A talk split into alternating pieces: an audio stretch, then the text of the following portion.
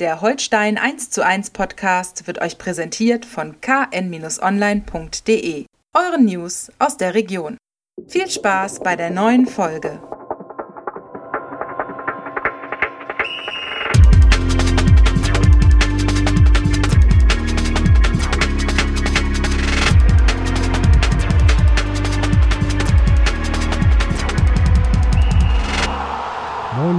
Und herzlich willkommen zu einer neuen Folge Holstein 1 zu 1, der KN Podcast zu den Kieler Störchen.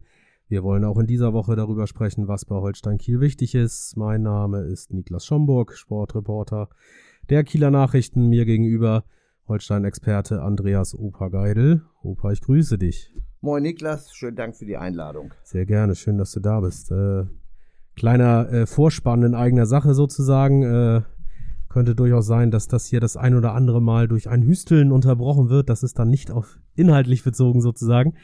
Äh, ich kränkel noch ein bisschen, bin noch ein bisschen äh, verrotzt. Man muss aber diese 2 zu 3 Niederlage von Holstein auch erstmal verarbeiten, auch körperlich, ne? Äh, das scheint bei mir der Fall zu sein. Also nicht, dass ihr euch wundert, wir sitzen hier auch mit Maske, äh, um die, den Erkältungsviren keine Chance zu geben.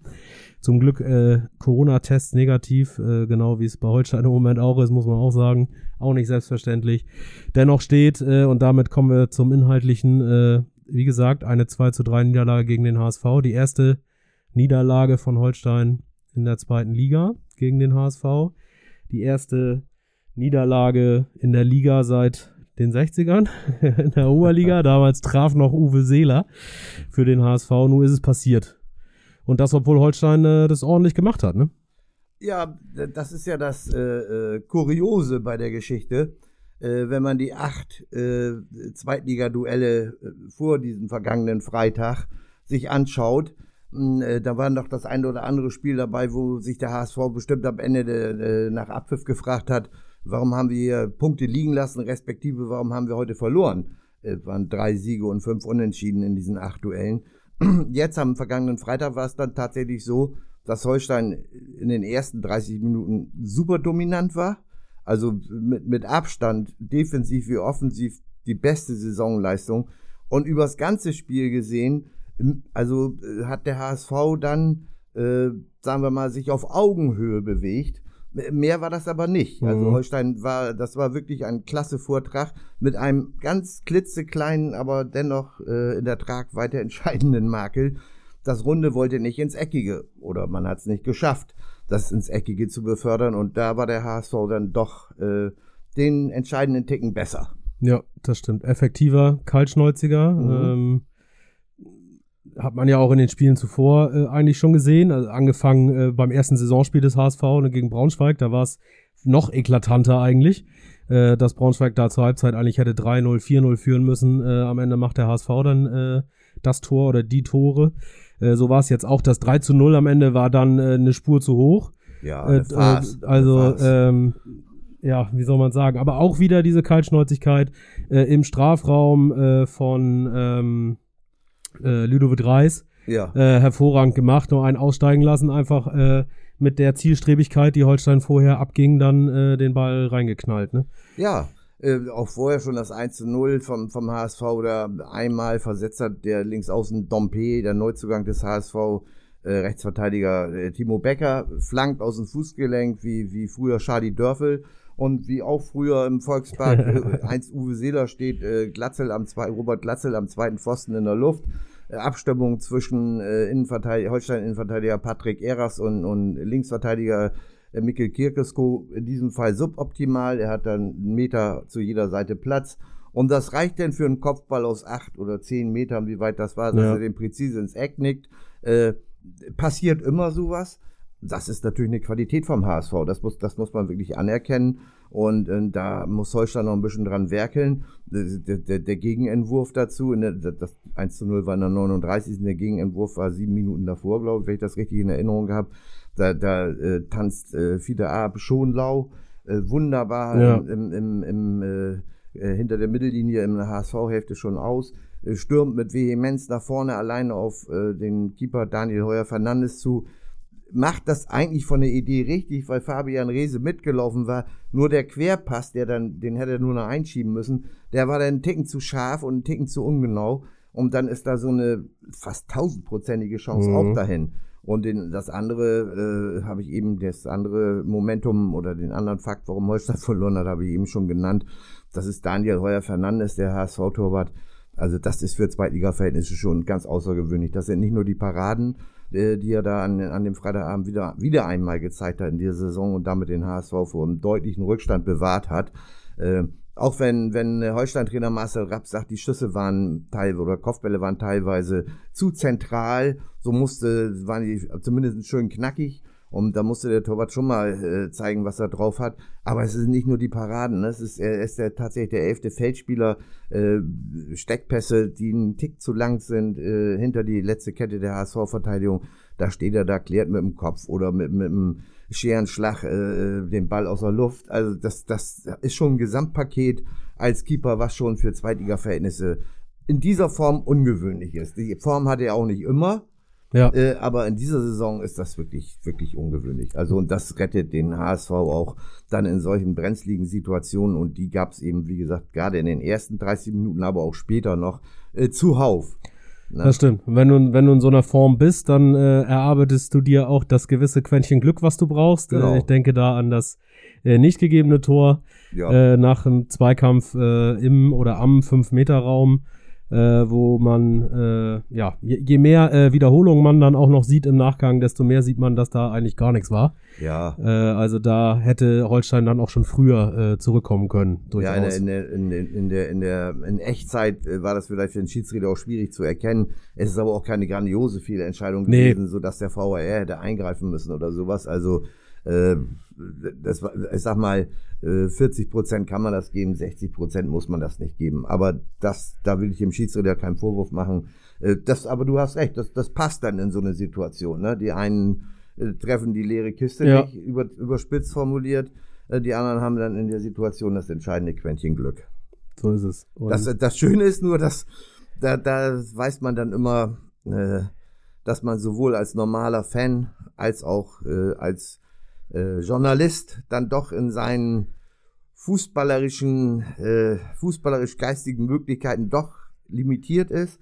Wenn dann äh, HSV-Trainer Tim Walter hier an der Förde natürlich noch bestens bekannt aus der Saison 18, 19 nach dem Spiel sagt, dass nach 20 Minuten, äh, dass dann der, wo, wo der Zugriff gefehlt habe durch gewisse Umstellungen, äh, äh, das Spiel dann doch äh, beim HSV besser funktioniert habe und man doch dann äh, die Kontrolle über das Spiel hat. Da denkt man dann so als geneigter Außenstehender, welche Umstellung möge, möge das gewesen sein? und welche Kontrolle? Aber das nur mal am Rande. Ja, das ist ja auch dann äh, vielleicht äh, ein bisschen Psychologie, um Ja, ja. Äh, den eigenen Spielern mitzugeben, dass da dann äh, das zwar nicht gut war am Anfang, aber dass es danach dann ja doch in irgendeiner Form funktioniert hat, es auf die eigene Seite zu ziehen, wobei das natürlich wirklich sehr wohlwollend äh, Ja. formuliert ist. Obwohl wir das bei Holstein auch schon ja auch schon gehört Klar, haben, Logo, äh, immer wieder. Äh, Mhm. Also das das äh, ja ist vielleicht auch so ein bisschen Coaching Speech, wie man immer so schön sagt. Ne? Ja, also äh, da bei Holstein hat man ja sich manchmal auch gefragt, wo denn jetzt genau äh, das Positive gelegen hat. Hier. Ja, da sind, da Ja. sind die, die Trainernamen austauschbar. Ja. Äh, dieses dieses äh, Verbalspielchen äh, wiederholt sich dann doch sehr gerne des Öfteren und äh, sei es drum, das gehört ja offensichtlich wohl dazu. Genau. Aber was das Spiel deutlich gezeigt hat, äh, das finde ich also trotz der Niederlage, äh, die, die ja am Ende hätte das Spiel noch fünf Minuten länger gedauert, äh, wäre es ja mit Sicherheit zu einem Unentschieden geraten, wenn, wenn die Torfolge in der Nachspielzeit angehalten, hätte- angehalten hätte mit den Dingern der Eigentor von Moritz Heyer in der 92. und Finn Bartels abgeklärt in der 93. Äh, war ja nur eine Frage der Zeit und der Schiedsrichter hatte kein Einsehen. Er er hätte ja auch mal fünf Minuten noch, noch Na, zusätzlich no, noch mal mehr. oben drauf geben können. Ja. Wollte er nicht, ne? typisch, hat schon das Tor nicht gegeben, dann will er auch Ja. nicht zehn Minuten Nachspielzeit. Naja, man kann sich seinen Teil dabei denken. Aber mal im Ernst, äh, äh, die Skills, die Holstein in dem Spiel gezeigt hat, äh, diese, diese, diese Leidenschaft, diese Aggressivität in den Zweikämpfen, diese Intensität, der Mut nach vorne zu spielen, vorne anzugreifen in, in Intervallen, ähm, sagt Trainer äh, Rapp, Holstein-Trainer Rapp natürlich auch zurecht, liegt natürlich immer ein Stück weit am Gegner auch. HSV spielt ebenso temporeich und, und äh, bietet Räume, Ähm, äh, natürlich. Aber die, die Ansätze, die da vorhanden waren, die waren schon, die waren schon ziemlich cool. Und ähm, jeden Tag trifft man auch nicht auf ein Torwart wie Heuer Fernandes. Äh, also ich sag mal, äh, wenn, wenn man dann etwas Positives aus diesem Spiel mitnehmen möchte, und da gab es, finde ich, gab es reichlich viele Ansätze, äh, das so zu bewerten. Denn äh, vom Kombinationsfluss, wie gesagt, vom Mut, auch zum Distanzschuss, alles, was das Herz begehrt, war eigentlich alles dabei. Soli, äh, knackige Zweikampfführung, also ich kann mich da immer nur wiederholen, Spielwitz, da waren schon, da waren schon ziemlich viele gute Sachen dabei und zeigt, zu was die Mannschaft leistungsmäßig in der Lage ist zu bringen. Das, das stimmt. Auf der anderen Seite hat man ein bisschen das Gefühl, dass äh, das eben nur auf den Platz gebracht wird, wenn der Gegner eine äh, dementsprechende Qualität hat. Äh, und ähm, weiß ich nicht, also äh, Holstein, finde ich, ist ein bisschen gefordert, solche Leistungen halt auch gegen Gegner zu bringen, die tiefer stehen, die, die das Spiel machen lassen, die eben nicht diese Räume vielleicht sofort offenbaren, äh, wie der HSV es tut, dadurch, dass sie selbst nach vorne spielen und so. Holstein passt sich ein bisschen zu sehr in den Leistungen an den Gegner an in dieser Saison, habe ich das Gefühl. Wobei der Output ja äh, immer noch durchaus ordentlich ist. Nun ist man nicht punktgleich mit dem HSV durch einen eigenen Sieg, sondern ist jetzt sechs Punkte dahinter. Nichtsdestotrotz steht man ja immer noch vernünftig da. Ähm, der Start, den, den kleinen, äh, das kleine Startfazit vor dem HSV-Spiel fiel ja sehr positiv aus, ist jetzt dadurch ja jetzt nicht äh, im Großen und Ganzen eingetrübt. Äh, Im Prinzip, ne? Also man, man steht immer noch vernünftig da, nur ähm, die Konstanz ist immer noch nicht so richtig da. Das ist, das ist hundertprozentig richtig, aber äh, äh, man muss natürlich jetzt auch bei den, bei den, äh, das sind jetzt zwölf Punkte nach acht Spielen, das ist wirklich ordentlich. Äh, es ist tabellarisches Mittelmaß. Damit kann man erstmal zufrieden sein. Aber es kommen natürlich jetzt auch ein paar Kaliber irgendwie, äh, wo, wo das auch ganz schnell nach hinten losgehen kann. Das, äh, dieser Gefahr muss man sich, äh, mit dieser Gefahr muss man sich konfrontieren innerlich. Ähm, trotzdem sage ich also, die Leistung, da muss man vor keinem Gegner Angst haben in dieser Liga äh, was die tiefer stehenden äh, Mannschaften, die etwas tiefer stehen in, in, äh, in der Arbeit gegen den Ball, ähm, da gebe ich dir auch recht. Da muss man mutiger sein, als es zum Beispiel gegen in Regensburg oder auch zu Hause gegen Sandhausen gewesen ist. Da lag vielleicht aber auch noch ein bisschen die zweite mhm. Klatsche von Paderborn da im Hinterkopf, äh, als, als Rucksack, belastender Rucksack. Ähm, äh, das muss natürlich jetzt alles abgehakt sein. Diese, die Symbiose zwischen äh, Defensive und Offensive äh, muss natürlich funktionieren. Nur, ich gebe mal da ein schönes Beispiel. Äh, Bayern München gegen FC Barcelona. Ein schönes Spektakel. Bayern im Glück, dass sie nicht in Rückstand geraten, machen das dann nach der Pause wunderbar, schießen zwei Tore.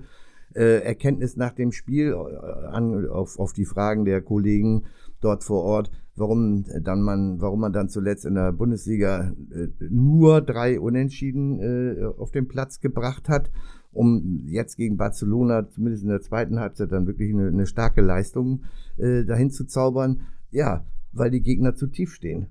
Und Barcelona steht natürlich nicht tief. Mhm. Und äh, dann bieten sich Räume. Und genauso war es für Holstein gegen den HSV. Also man sieht Mannschaften, die vielleicht in ihrem Anspruch dahin gehen, gepflegten äh, Kombinationsfußball äh, ganz oben auf ihre Agenda zu stellen. Natürlich immer gepaart mit allen anderen Tugenden, die da im Profifußball auch dazugehören. Äh, die werden es wahrscheinlich immer ein bisschen schwieriger haben gegen tiefer stehende Mannschaften. Hinten reinzustellen mit Umschaltspiel, langen Hafer äh, und notfalls auch mal Kantholz nach vorne oder sowas. Das ist natürlich nicht immer attraktiv, aber kann durchaus erfolgreich sein. Da, das, äh, das gehört zum, sag ich mal, Berufsrisiko äh, der Störche in diesem Anspruch, den sie haben, gehört einfach dazu. Das muss man nicht lernen, das können die Spieler, das muss man einfach auf den Platz bringen. Ne? Und, und wie gesagt, dieses Spiel sollte dann auch Mut geben gegen den HSV, trotz der Niederlage. Und da bin ich mir auch sicher, dass es gegen tiefer stehende Mannschaften demnächst sich auch wieder flott wird. Das stimmt, denn die Grundtugenden äh, haben gestimmt. Ähm, das war ja auch in dieser Saison nicht, zumindest sichtbar nicht immer der Fall. Richtig. Äh, Kampf, Leidenschaft, äh, Wille war alles da. Äh, Störche haben gebrannt. Äh, leider hat es auch ein bisschen auf der Tribüne gebrannt. Das muss man auch nochmal äh, dazu sagen. Es ist ja immer, es ist ja eine kleine Krux. Äh, es sieht natürlich echt schick aus, muss man sagen, äh, aber es ist einfach saugefährlich und schlichtweg äh, verboten und schadet am Ende äh, dann dem Verein, indem es äh, richtig teuer wird. Ne? Also es war ja auf der, es war ja auf der Westtribüne, äh, da wo die Ultras auch stehen, aber ich tue mich immer schwer zu sagen, das, das sind die Ultras. Ja. Also diese, diese ähm, etwas zu stumpfe Katalogisierung der Fanszene finde ich dann auch ein bisschen blöd. Also ich sag mal, das ist eben ein Anhänger, der, der, der Holstein-Anhänger waren, ein spezieller Teil und auch eher nur ein geringer Teil, wenn man die Gesamtzuschauermenge betrachtet. Ich habe aber auch mit äh, Leuten gesprochen, die auf der äh, West gestanden haben, etwas abseits des Epizentrums des Feuerwerks und die restlos genervt waren. Ne? Also das sind jetzt keine Bankbüchse gewesen, die gedacht haben, oh, hoffentlich fackeln ihr meine Klamotten nicht ab. Das kann ja auch mhm. mal schnell passieren. Mhm. Das, so, so sind die aber nicht, äh, äh, so sind die nicht ausgelotet, die, die Menschen, mit denen ich gesprochen habe.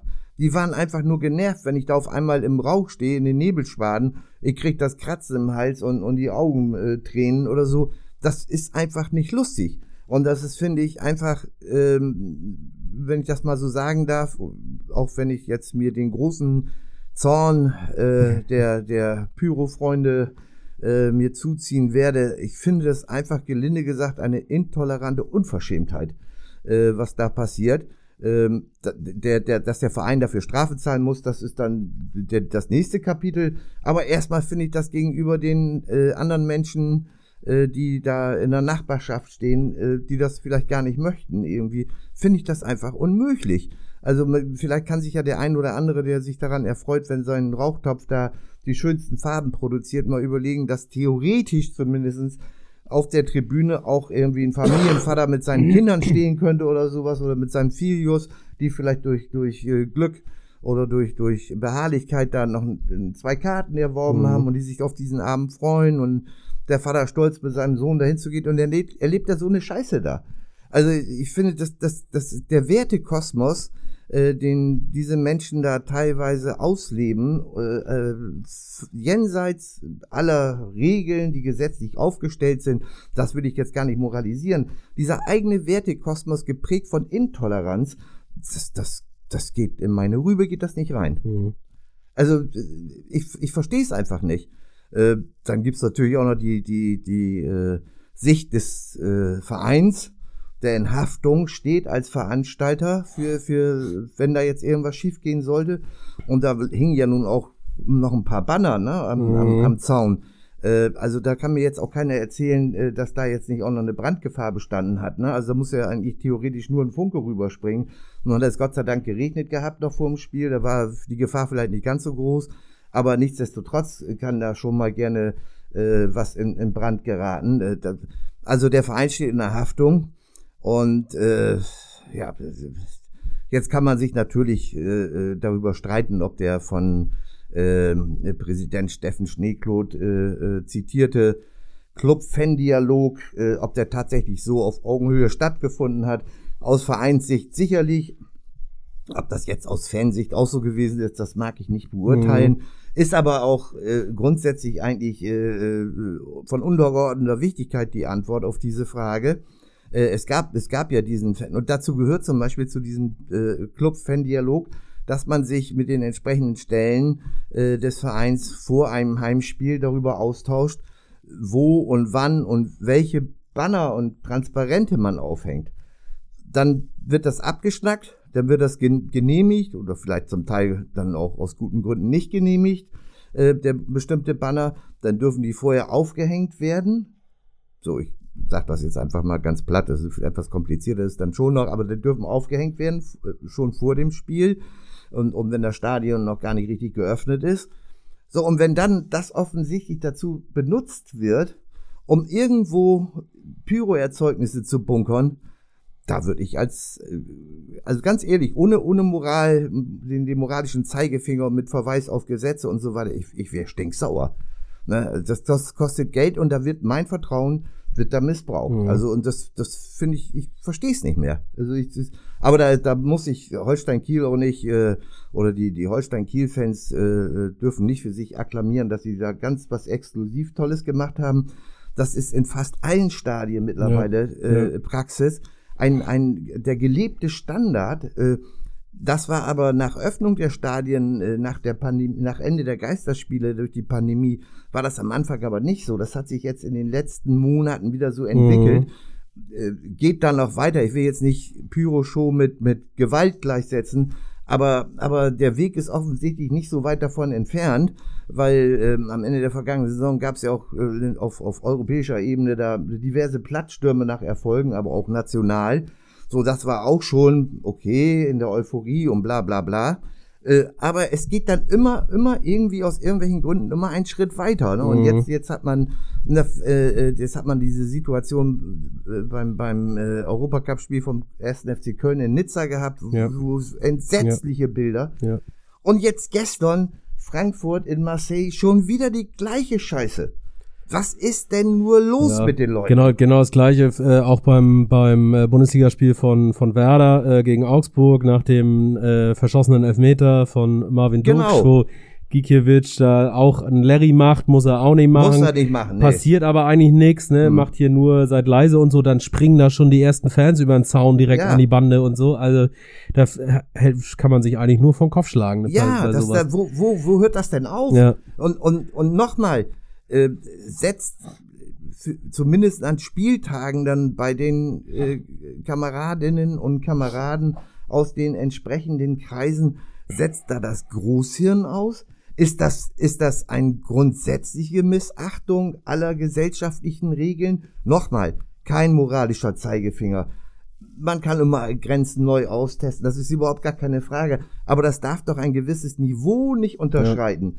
Und, und das kann ich nicht. Das, das tut mir leid. Da fehlt mir, da fehlt mir komplett das Ja, Verständnis ja. dafür. Und, und ich weiß aber auch, äh, wenn man, auch wenn man sich Gedanken macht und, und, und alles Mögliche und auch mit, mit entsprechenden äh, äh, Behörden oder, oder, oder Menschen, die dafür zuständig sind in der, in der, in der Fanforschung oder sonstiges, alles, was man lesen und womit man sprechen kann. Es gibt, es gibt keine Lösung, ne? Hm. Also ich sag mal, eine Teillegalisierung jetzt nochmal, um, ob das dann im Vergleich zu diesen Mordskrawallen da, ähm, äh, ist das ja noch in An- und Abführungszeichen Ja. die harmlosere Entgleisung. Ja. Ähm, äh, es gibt aber auch, äh, es, es, es, ob die, die Teillegalisierung von Pyrotechnik, wie von einigen Politikern jetzt äh, offenkundig da irgendwie ins Gespräch gebracht wird, äh, ich, ich kann mir das nicht vorstellen, wie das gehen soll. Ich nehme jetzt das Holsteinstadion, wo, wo bitteschön soll da ein sicherer Stadionbereich sein, dass man da Feuerwerk abbrennen kann in der kleinen Hütte? Und äh, dann gibt's da noch die Alternative mit den nicht ganz so heißen Feuerwerkserzeugnissen, die sind dann nur 1000 Grad warm oder was weiß ich. Also das ist doch alles Bullshit. Das ist doch, das ist einfach Bullshit. Kein Mensch braucht das. Das, das, das braucht kein Mensch. Ne, was, das, also nochmal, es sieht toll aus und wenn man sich früher an die Bilder erinnert oder heute noch aus Südamerika, wenn da das halbe Stadion abfackelt oder so, dann kommt immer die Frage, ja, ist ja nichts passiert und ja, pff, schön. Ne? Mhm. Sehr gut. Ja, ja, so sieht's aus. Mhm. Wir müssen uns vielleicht die, äh, den äh, Bebauungsplan fürs neue Holsteinstadion nochmal angucken, Ja. ob da irgendwo noch äh, eine eine Ecke vielleicht zur Sondernutzung Ja. ausgewiesen ist. Dann. ja, das könnte natürlich sein. Müssen wir mal gucken, ob da so weit gedacht worden ist. Na, man, Ja. man weiß es nicht. Ja, eigentlich schade, dass, dass das dann irgendwie wie, mal wieder äh, eins der äh, großen Themen ist äh, um dieses Spiel herum. Mhm. Ähm, weil das eigentlich ja dem, dem Sport, das Sportliche überstrahlt äh, dann. Äh, und nicht nur, weil Bengalos heller sind äh, als das Geschehen auf dem Rasen, sondern auch symbolisch, metaphorisch sozusagen. Ähm, ja, also wir- wirklich äh, ärgerlich. Äh, für mich auch nochmal eine andere Dimension, dieses Präsentieren von geklauten äh, Schals der Ja. gegnerischen Fans und so. Also eine, eine, ein völlig Hanebüchen und völlig. Weißt du, äh, was das ist? Kinderkacke. äh, Ehrlich, nichts als Kinderkacke. Wer, wer auf dem, wer, wer da stolz drauf ist, Ja. jetzt Fanutensilien des anderen Clubs geklaut zu haben, da frage ich Ja. mich ehrlich, wie, wie, wie einfältig muss das Leben sein? ja. Es gibt Ja. viele, viele Sachen, die deutlich spannender sind, die auch mit Fußball zu tun haben, aber die insgesamt deutlich spannender sind. Also als ich, also, naja, gut, was soll's. Zum Beispiel die nächste Aufgabe Ja. äh, ist deutlich spannender und da hoffen wir mal, dass der Kieler äh, Gästeblock äh, auf der Bielefelder Alm äh, wieder so einen guten Job macht wie in den Auswärtsspielen zuvor, denn äh, Also äh, leuchtendes Beispiel, was das angeht, ja äh, damals, sagt man jetzt schon, ein paar Wochen her, das Auswärtsspiel in Magdeburg, äh, Ja. wo sogar die Spieler äh, sich äh, sehr äh, erfreut gezeigt haben, Selfies gemacht haben vor dem Blog, weil das einmal ein toller Support war, vor allem Auswärtsblock, ohne äh, Regelübertretung, beziehungsweise ohne äh, Regelübertretung, weiß ich nicht, äh, hast du ja gesagt, so ein bisschen ist das vielleicht ja auch in Ordnung, aber ohne Entgleisung. Genau. Ähm, da hoffen wir mal, dass das in Bielefeld genauso ist. Ähm, wir haben im Zuge des HSV drüber gesprochen, Holstein kann besser gegen Mannschaften die Räume lassen, ist klar. Das Kieler Spiel ist ja auch auf, auf Tempo dann nach vorne ausgelegt und ähm, nur ist Bielefeld eigentlich äh, als Mannschaft in so eine Kategorie durchaus einzustufen, äh, als Bundesliga-Absteiger äh, und äh, ja auch nicht nur aus Versehen mal ein Jahr Bundesliga gespielt, sondern sich da durchaus schon äh, einen Namen gemacht, dann aber jetzt letzte Saison abgestiegen und überhaupt nicht aus den Startlöchern gekommen in der zweiten Liga. Ähm, was erwartet Holstein da mit Bielefeld? Ist das eine Mannschaft, die nach vorne spielt oder ist das eine Mannschaft, die erstmal versucht, ihre Sicherheit zu finden und äh, dann vielleicht ein bisschen defensiver agiert, auch zu Hause? Also ich glaube ich glaub nicht, dass äh, äh, da äh, zur vollen, vollen Offensivattacke auf der Heim aus von Arminia Bielefeld geblasen wird. Das wird ein bisschen, bisschen äh, aggressiver nach vorne ausgerichtet sein als dieser berühmte Rehagel-Spruch kontrollierte Offensive. Aber das wird jetzt nicht volle Attacke sein. Aber auch eine kontrollierte Offensive mit einer Mannschaft, die so bestückt ist wie Arminia Bielefeld, kann schon äh, äh, mächtig für, für Angstschweiß im eigenen Strafraum sorgen. Ich nenne dann als vordere Beispiele mal äh, die beiden Ex-Kieler äh, Masaya Okugawa und, und Yanni Serra, unseren ehemaligen Torjäger, der die da mit äh. Es ist halt so, dass diese Mannschaft eigentlich von, von, von der Einzelbesetzung her müsste die eigentlich theoretisch zumindest ganz vorne mitmischen. Ja. Aber was eben vielfach unterschätzt wird, und das, das gilt ja auch für Kräuter Fürth, da sind die, die Vorzeichen noch ein bisschen anders als bei Arminia Bielefeld, ein bisschen schlechter sozusagen. Äh, es ist immer das Gleiche, ne? man, man unterschätzt das häufig, was ein Abstieg in den Spielern oder ein Misserfolg wie ein Abstieg oder auch aus Kiel bestens bekannt, das Scheitern in einer Relegation, Mhm. was das mit den Köpfen der Spieler so macht im Nachklapp, in der, in, zumindest zu Beginn der nachfolgenden Saison. Und so stelle ich mir das auch, ohne jetzt ganz genaue Detailkenntnisse über die Vorgänge in Bielefeld zu haben, ist ja auch schon ein Trainerwechsel da über die Bühne Genau. gegangen.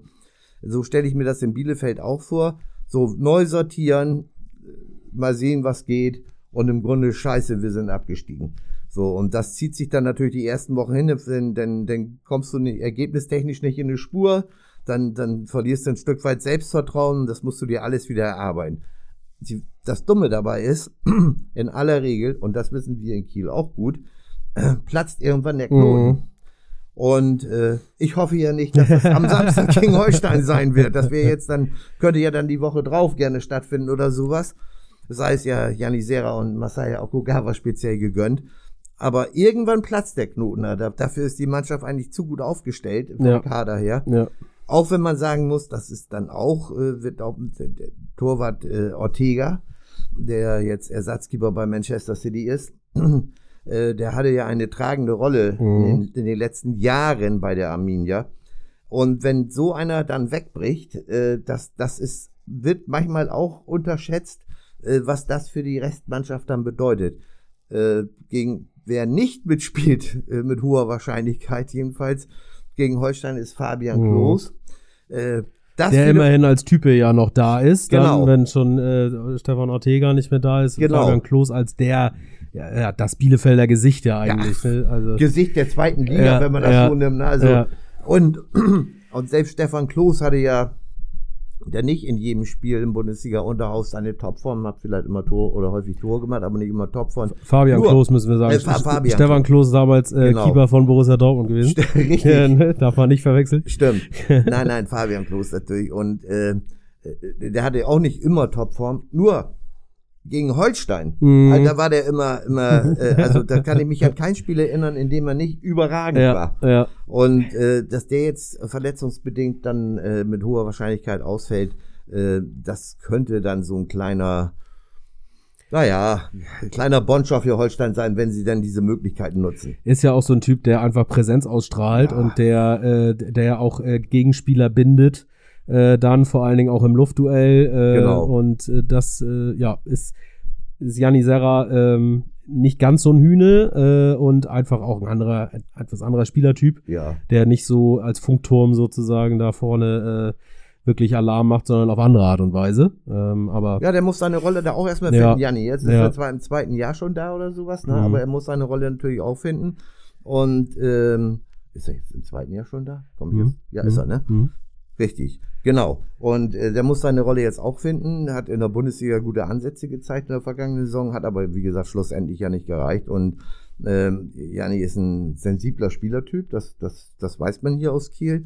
Aber an guten Tagen äh, wissen wir alle, da ist der Janni dann auch schon mal in der Lage, auch einen Absolut. Gegner mal alleine abzuschießen. Ne? Und dann haben sie noch den, den Kollegen Hack, den jungen Sprinter da, äh, Blondschopf Ja.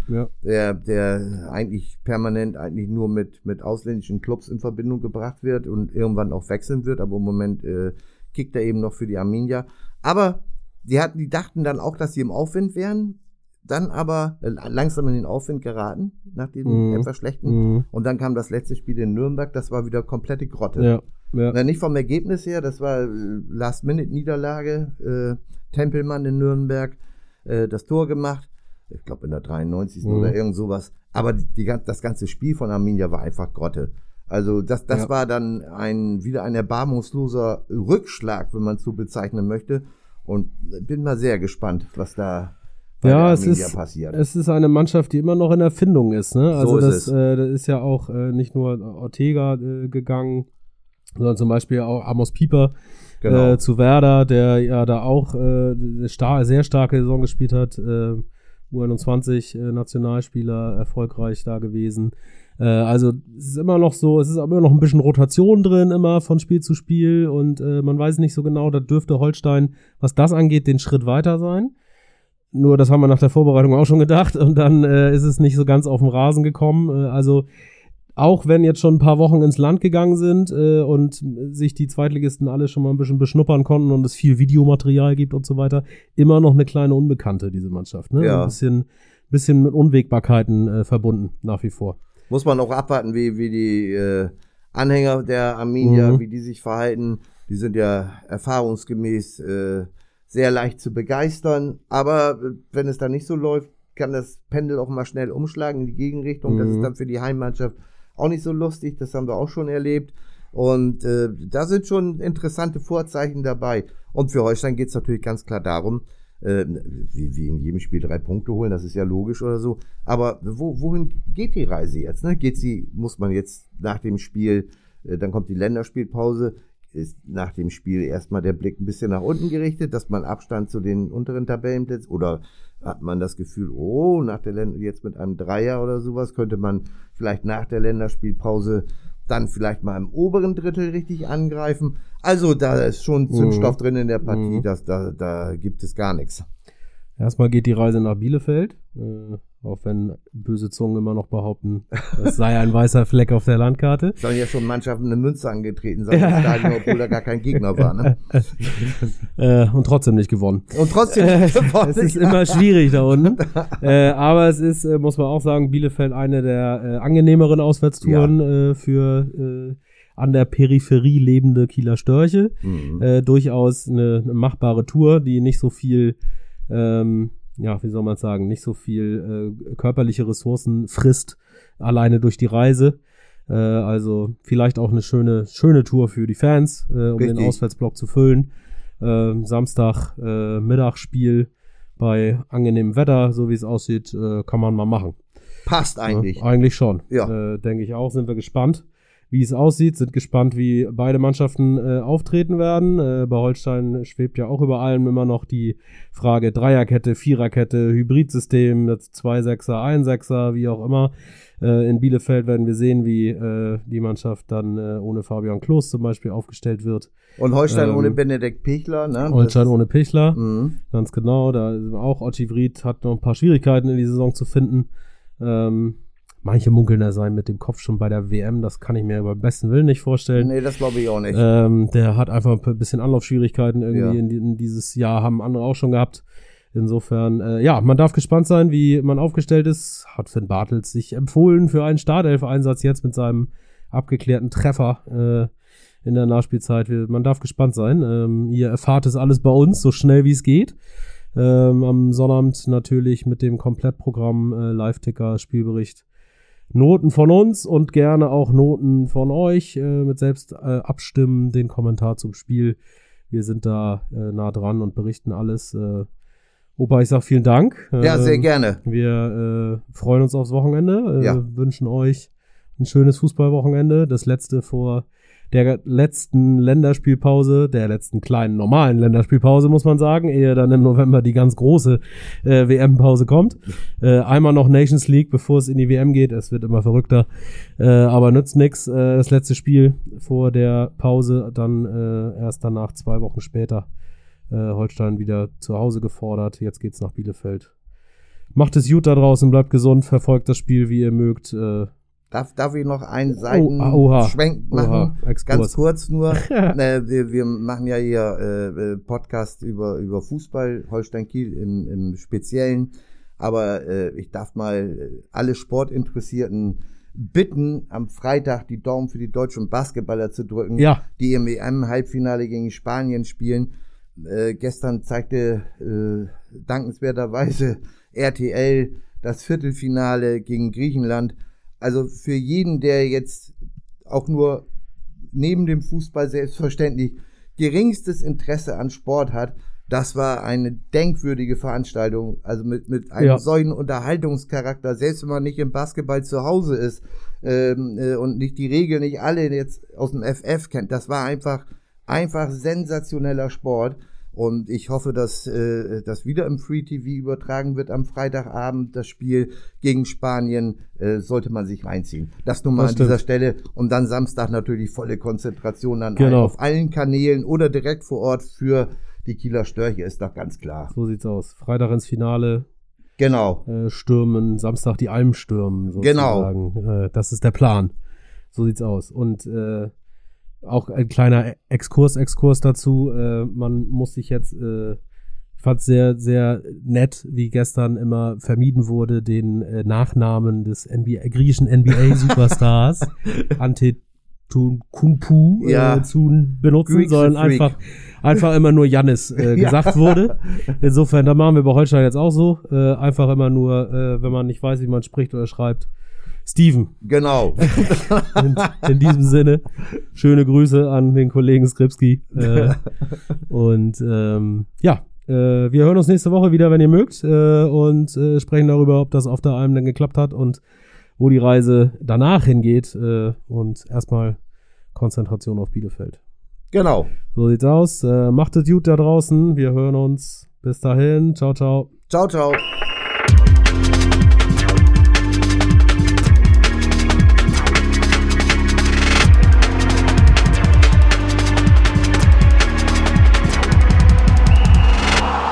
Folge von Holstein 1 zu 1 wurde euch präsentiert von den Kieler Nachrichten.